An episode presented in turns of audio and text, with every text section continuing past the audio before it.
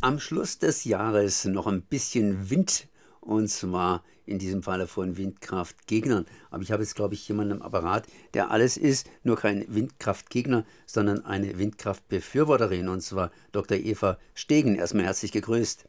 Ja, Grüße zurück. Hallo, Herr Grimsbacher. Ich habe erst vor kurzem mit dem Axel Meyer gesprochen und dann hat er mir hier gesagt, du Konrad, da gibt es ein ganz, ganz heißes Thema und zwar hier im Badischen. Da hockt einer, der ist absolut gegen, gegen Windkraft und für Atomenergie und äh, hat dann gemeint, hier, ich hätte eine Expertin an der Hand. Das heißt, ich natürlich, in dem Fall ich, Axel Mayer, hätte eine Expertin an der Hand, und zwar Dr. Eva Stegen. Und die könnte mir eben sagen, was es mit Windkraft auf sich hat. Ich habe dann auch gleichzeitig noch ein bisschen was recherchiert bzw. was gesehen. Und zwar, dass es im Schwarzwald nicht so viel Wind haben soll und so weiter und so fort. Ich lasse natürlich ab und zu Drachen steigen. Ich finde, hier gibt es schon den einen oder anderen Wind. Aber warum hier der Schwarzwald so windleer ist, oder anders ausgedrückt, ich wohne auch in Staufen. Ja, und Staufen liegt ja vor dem Münstertal. Und Münstertal wollte mal Windkraft haben und jetzt plötzlich nichts. Also ein Riesenthema im Grunde genommen. Und das müssen wir jetzt irgendwie auf die Reihe kriegen. Eva Stegen, können Sie mir dabei helfen? Ich kann es so gut wie möglich versuchen. Also grundsätzlich äh, in, im Schwarzwald gibt es sehr gute Windstandorte. Ähm, durchaus einzelne sind sogar vergleichbar mit Standorten an der Nordsee. Ähm, Im Mittel ist es natürlich hier weniger, aber das Potenzial, was hier im Ländle ist, ähm, wo man den Strom aus Windkraft ernten könnte, ist bei weitem noch nicht ausgeschöpft und das hat unter anderem damit zu tun, dass es wenige lautstarke, gut vernetzte ähm, Windkraftgegner gibt, die ähm, straff organisiert alles torpedieren, was an ja nicht nur an Windkraft ähm, implementiert werden soll, sondern ähm, die Vernetzung in bestimmten Strukturen geht so weit, dass es grundsätzlich gegen die Energiewende geht. Ja, aber was sind da die Gründe dahinter? Dass man für Atomenergie ist, kann ich ja irgendwie verstehen. Man baut so ein großes Ding und ähm, ja, kann da ziemlich viel Geld irgendwie mitmachen. Und irgendwann mal übergibt man das Ganze dem Staat. Windkraft ist ja eigentlich eher dezentral. Und äh, ist, sind da irgendwelche Konkurrenzgründe dabei oder was steckt dahinter? Mit Sicherheit. Also die großen, großen Energieversorger ähm, suchen ja händeringend nach neuen Investitionsmodellen und alles, was die Erneuerbaren anzubieten haben, außer eben große Offshore-Windparks, alles andere ist ganz furchtbar kleinteilig. Und wenn man auf der Suche ist, äh, Strukturen zu organisieren und Geld und Macht zu akkumulieren, um sich von, um sich von niemandem reinreden zu lassen, sind große äh, Kraftwerke, Kohlekraftwerke und Atomkraftwerke natürlich das Mittel der Wahl auch wenn man gerade mit der Politik so gut vernetzt ist, dass man die Gewinne privatisiert und alles, was an Verlusten und Verschmutzung kommt, sozialisiert. Ähm, wenn man so tickt, dann sind Großkraftwerke natürlich klasse. Und wenn man sich entsprechende Strukturen schafft, um Bürger vor Ort aufzuscheuchen, denen Angst zu machen, ähm, dann kann man das quasi kaskadenartig nach unten organisieren. Ich habe Menschen gesehen mit Tränen in den Augen, die, die Angst davor hatten, dass ihre Heimat nicht wiederzuerkennen ist, weil da eine Handvoll Windräder in der Nähe sich drehen sollen. Und ähm, da lief das AKW Fessenheim noch ein, äh, ein Unglück und ihre Heimat wäre in Schutt und Asche gelegt und zwar so, dass man da nicht wieder einen Fuß hinsetzen kann und ähm, ja, dass im Grunde Existenzen zerschre zerschreddert werden, aber das können die Leute dann offensichtlich ähm, besser verdrängen als die Vorstellung, ähm, da steht ein Windrad in ihrer in ihrer Sichtweite. Ja, das eine ist nah, das andere auch zwar nah, aber doch ein bisschen ferner. Jetzt haben wir einen Windkraftgegner. Da habe ich auch schon ein Video mit dem Mann gesehen, beziehungsweise mit den Männern. Das waren also mehrere Leute, die sich gegen Windkraft ausgesprochen haben. Und dieser Mann, der ist also eine Koryphäe, zumindest was darum wenn es darum geht, irgendwie zu bohren, sprich äh, ja Löcher zu bohren, Tunnel zu bohren, etc. etc. Was hat denn dieser Mann mit Windkraft zu tun? Windkraft findet ja eigentlich über der Erde statt und er beschäftigt sich mehr oder weniger unter der Erde. Ja, da gibt es durchaus Zusammenhänge. Also er hat einen gewissen Interessenskonflikt, das sehe ich wohl durchaus. Also alles, was sich überirdisch ähm, dreht und ähm, wo man unterirdisch kein Geld verdienen kann, kann ja schon mal nicht in seinem Interesse sein. Ähm, der ist seit langen Jahren bekannt dafür, dass er sich gegen die Windkraft stemmt. Er ist der Ansicht, ähm, die sehen nicht schön aus. Das ist ein sehr spezielles Thema. Äh, Herrgott, wir reden nur bei Windkraft über Ästhetik. Da können Sie die Leute mitten in der Nacht wecken und die können einem Vorträge halten, entweder für oder gegen Windkraft und das Ganze noch fundiert argumentieren. Wecken Sie die gleichen Leute auf und ähm, reden Sie mit denen mitten in der Nacht im verschlafenen Kopf über ähm, Baumärkte, über Stadien, über Autobahnen, über Stromtrassen, über Mobilfunkmasten. Da kommt doch keiner auf die Idee von ähm, auf, über Ästhetik zu reden. Und da muss man sich doch mal ehrlich machen und fragen, ja, wie komme ich denn da drauf, dass ich immer ausgerechnet bei Windkraft über Ästhetik rede? Wer hat denn da in meinem Kopf rumgefuscht, dass ich solche Re Reflexe habe?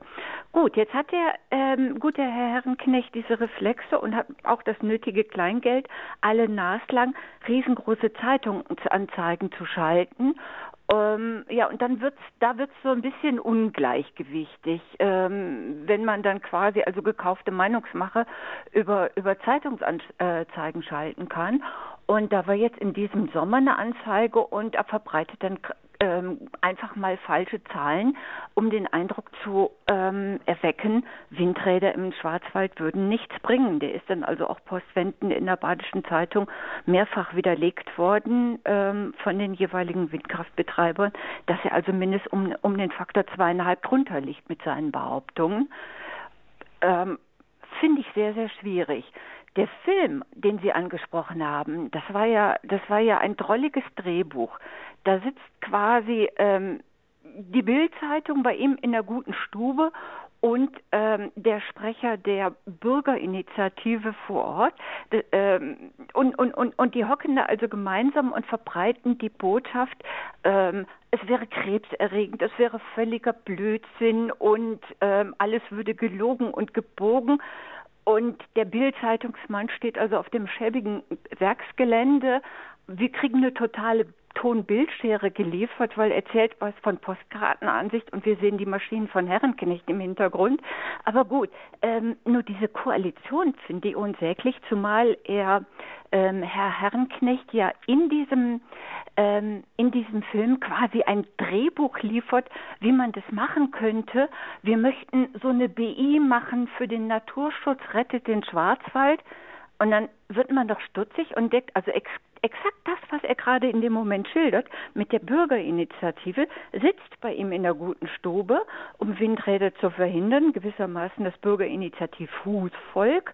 Und ähm, diese Bürgerinitiative, die der Herr da im, in der guten Stube Herrenknechts vertritt, die existiert seit 2002 und die hieß mal zum Schutz des ähm, Hochschwarzwaldes und sie hat in ihren Statuten stehen, es ginge darum, ähm, die Überformung des Schwarzwaldes zu bekämpfen und insbesondere die Windräder.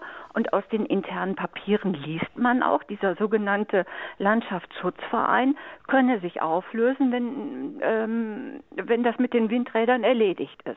Im Grunde genommen ein direkter Anti-Windkraftratverein. Ja, Natürlich und nichts anderes als ähm, also das was was was ansonsten vorgegeben wird ähm, da passiert nichts. Also wenn, wenn, wenn einem da jemand erzählt, die würden an anderer Stelle irgendetwas für die Landschaft tun, man muss sich doch nur mal umschauen hier in der Schwarzwaldlandschaft, ähm, wie die beiden Dürrejahre 2018 und 2019 dem, ähm, dem Forst zugesetzt haben. Da sieht man also über weite Flächen völlig vertrocknete Fichten, ähm, für das für das tote Holz kriegen die äh, Forstwirte kriegen die überhaupt nicht mehr genügend Geld, um die überhaupt fällen zu lassen, um die da rauszuholen und ähm, den Borkenkäferbefall so weit einzudämmen, dass nicht noch andere Bäume angegriffen werden. Äh, da bricht, da bricht den Forstwirten, bricht da, bricht da richtig finanziell was weg. Die Landschaft verändert sich massiv unter der Klima, ähm, Klimaveränderung und dagegen müssen wir ja kämpfen. Aber das liegt diesem sogenannten Landschaftsschutzverein offensichtlich fern, sich an der Stelle zu ähm, engagieren. Ähm, Im Gegenteil, die Strukturen innerhalb dieser Energiewendebekämpfer, die gehen ja ähm, über diesen, über diese Bürgerinitiative hier vor Ort, diese LANA, dem Dachverband der Windkraftgegner, ähm, der 16 weitere Anti-Windkraftvereine unter sich versammelt hat. Die Hierarchiekaskade geht hoch zur Vernunftkraft. Auch dort sind einige Klimawandelleugner angesiedelt, ähm, zum Teil bis ins Wirtschaftsministerium hinein, zum Teil gehen die Netzwerkstrukturen in Richtung Big Coal und Big Oil. Ähm, ja, und wenn, wenn also diese Netzwerke quasi dem, ähm, den Klimawandelleugnern das Wort reden, dann gibt es natürlich ein Problem, ähm, wenn man aufgefordert wird, die Landschaft zu retten, die unter dem Klimawandel, unter dem Menschengemachten leidet. Jetzt sagen wir mal was anderes. Ich meine, es wird ja hier auch klipp und klar gesagt, was ja auch stimmt, an der Nordsee weht mehr Wind oder da weht auf jeden Fall Wind. Und man könnte ja tatsächlich hingehen und sagen, okay, da ernten wir Wind und wir verteilen das ein bisschen. Macht es überhaupt Sinn? Das heißt, was macht eigentlich mehr Sinn? Da, wo relativ Wind herrscht, äh, Wind zu ernten und in andere Gebiete zu verfrachten? Oder ist es meistens günstiger, wenn ich Wind dort ernte, wo es auch letztendlich die Windenergie verbraucht wird? Ähm, ich denke, es ist sinnvoller, die Energie dort zu, also den Strom dort zu produzieren, wo er auch ähm, gebraucht wird. Wenn wir im Moment die heutige Situation angucken, es wird ja immer wieder diese Formel, dieses Mantra runtergebetet, man möge Windräder im Norden bauen, um dann die Leitung in den Süden zu bauen. Das, da würde der Herr Herrenknecht ja auch gerne mit unterirdischen Leitungen mitmachen und erzählt da was von Kleckern und Klotzen. Wir brauchen aber gar keine räumliche Verschiebung, sondern eine zeitliche Verschiebung. Das heißt, wir haben nur sehr, sehr selten ähm, die Situation, dass im Norden so viel Windstromüberschuss produziert wird, ähm, dass es interessant wird, den nach Süden zu liefern, sondern ähm, ja, die Situationen sind so selten. Es geht also darum, wenn wir hier unten im Süden Energie verbrauchen, dann äh, Strom verbrauchen, dann müssen wir auch bitteschön dafür Sorge tragen, dass der hier produziert wird und nicht ähm, unsere, unseren Bedarf oder unsere Produktionsbedarf exportieren und den anderen die Probleme machen, weil also entweder gibt es teure Leitungen unter der Erde oder aber es gibt äh, nicht ganz so, aber trotzdem teure Leitungen überirdisch. Und ähm, da haben wir die gleichen Probleme, nur wenn kein, äh, nur dass da keiner drüber redet, dass so eine Stromterrasse durchaus auch landschaftsverschandelt, durchaus auch eine Vogelfalle ist, all die Probleme, ja und das ähm, ein ganz wichtiger Punkt ist ja auch, dass wenn wir den Strom aus weit entlegenen Gebieten hier importier hierher importieren, dann gibt es ja auch den umgekehrten Weg, dass wir das Geld aus der Region rausschaufeln. Und eigentlich sollen sich ja die Euros hier in der Region drehen. Ja, das ist zumindest auch mal ein gewisses Argument. Herrnknecht zumindest, der nimmt überall ein, der mischt ja eigentlich überall mit. Das heißt, er bohrt und bohrt und bohrt und das in allen möglichen Gebieten, auf allen möglichen ja, Kanälen wollte ich schon fast sagen. Was macht er denn eigentlich so? Oh, der ist ähm, gewissermaßen ein Hidden Champion. Also ich glaube, der ist so bei 80 Prozent aller Löcher durch die, durch die Erde ist er in, also der größeren Löcher äh, durch die Erde ist er beteiligt. Also das ist nicht nur, ähm, dass er zum Beispiel die Kühlwasserkanäle beim äh, neu zu bauenden Atomkraftwerk in Hinkley Point ähm, bohrt und auch die Abwässer, äh, Abwasserkanäle, auch das teuersten Atomkraftwerks, seit es Elektronen gibt. Auch in Flamanville hatte die Kanäle gebohrt. In Bühr, wenn es darum geht, den, ähm, den Abfall zu verschachern, ist er auch mit dabei. Stuttgart 21 hat er äh, mitgebohrt. Was haben wir noch? Ach ja, die Opal-Leitung, das heißt die ähm, Ostsee-Pipeline-Anschlussleitung, ähm, da wo quasi die, das sibirische Gas durch die Ostsee geleitet wird, die letzten Kilometer unterhalb der Peene, ähm, dem Fluss Peene, da ähm, bohrt auch Herrenknecht und es ist da ein Stück weit mit dran beteiligt. Stuttgart 21 habe ich genannt, alle möglichen U-Bahnen, ähm, ja überall, überall da, wo es was zu bohren gibt, ähm, Gotthardtunnel. Die Liste ist endlos. Gut, das heißt, äh, da wissen wir ein bisschen mehr Bescheid. Zumindest ein Windkraftgegner ist klar benannt. Und äh, wie sieht es denn generell aus mit der Windkraft hier in Baden-Württemberg? Ich meine, die Grünen sind noch da und die haben ja im Grunde auch was zu sagen. Ja, das finde ich so ein bisschen schwierig. Jetzt sind die, ich weiß nicht, wie viele Jahre hier in Baden-Württemberg in der Regierung. Ich weiß nicht exakt, wie die Mühen der Ebene sind, aber ich hätte mir tatsächlich von Grünen in der Regierung mehr erhofft. Vor allen Dingen hätte ich mir erhofft, dass ähm, wenn wir ein grünes Landesumweltministerium haben, dass die Lizenzen zu Verbandsklagemöglichkeiten vergibt, dass ähm, das nicht an einen ähm, Verein gibt, so ein Pseudolandschaft äh, vergeben wird, ein Pseudolandschaftsschutzverein, ähm, der in seiner Satzung einen Beschluss stehen hat, der diametral dem ähm, der Aussage des schwarz-grünen Koalitionsvertrags entgegensteht, nämlich dass man die Erneuerbaren hier im Land voranbringen will.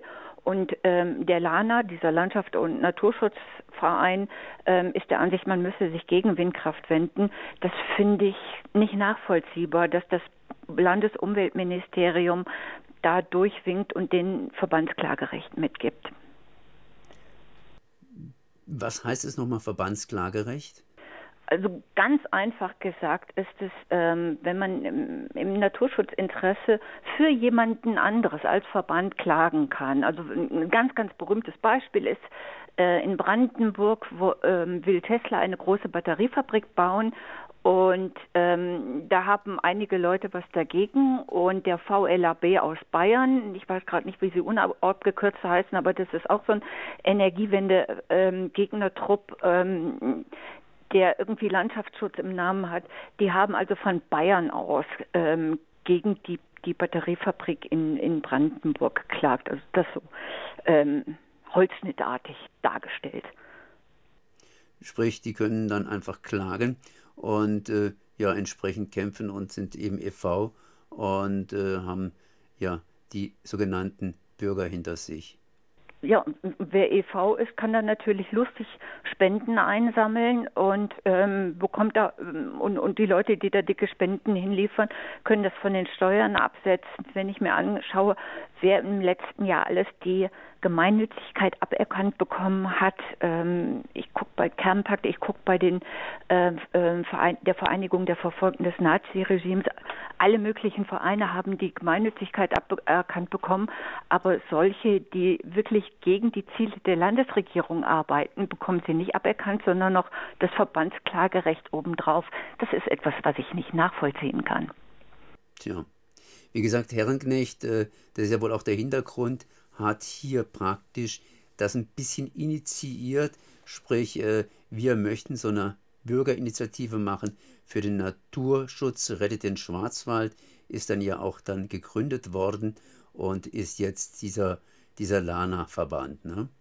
Die Reihenfolge ist, ist nicht ganz auszumachen, ähm, wes Geistes Kind das nun wirklich ist, aber ich finde es interessant, dass Herr, Herr, Herr Herrenknecht so aus dem Nähkästchen plaudert und sich äh, quasi genau das Drehbuch ähm, aufsagt, was ja dann faktisch passiert ist. Dann danke ich mal hier Frau Dr. Eva Stegen für diese Informationen. Das heißt, wenn es mit Windkraft nicht so ganz klappt, dann wissen wir, dass da auch eben irgendwelche Leute tief im Untergrund bohren, bohren, bohren und das Ganze unterhöhlen und zum Einsturz bringen können. Erstmal merci. Nicht zu danken, war mir ein Vergnügen.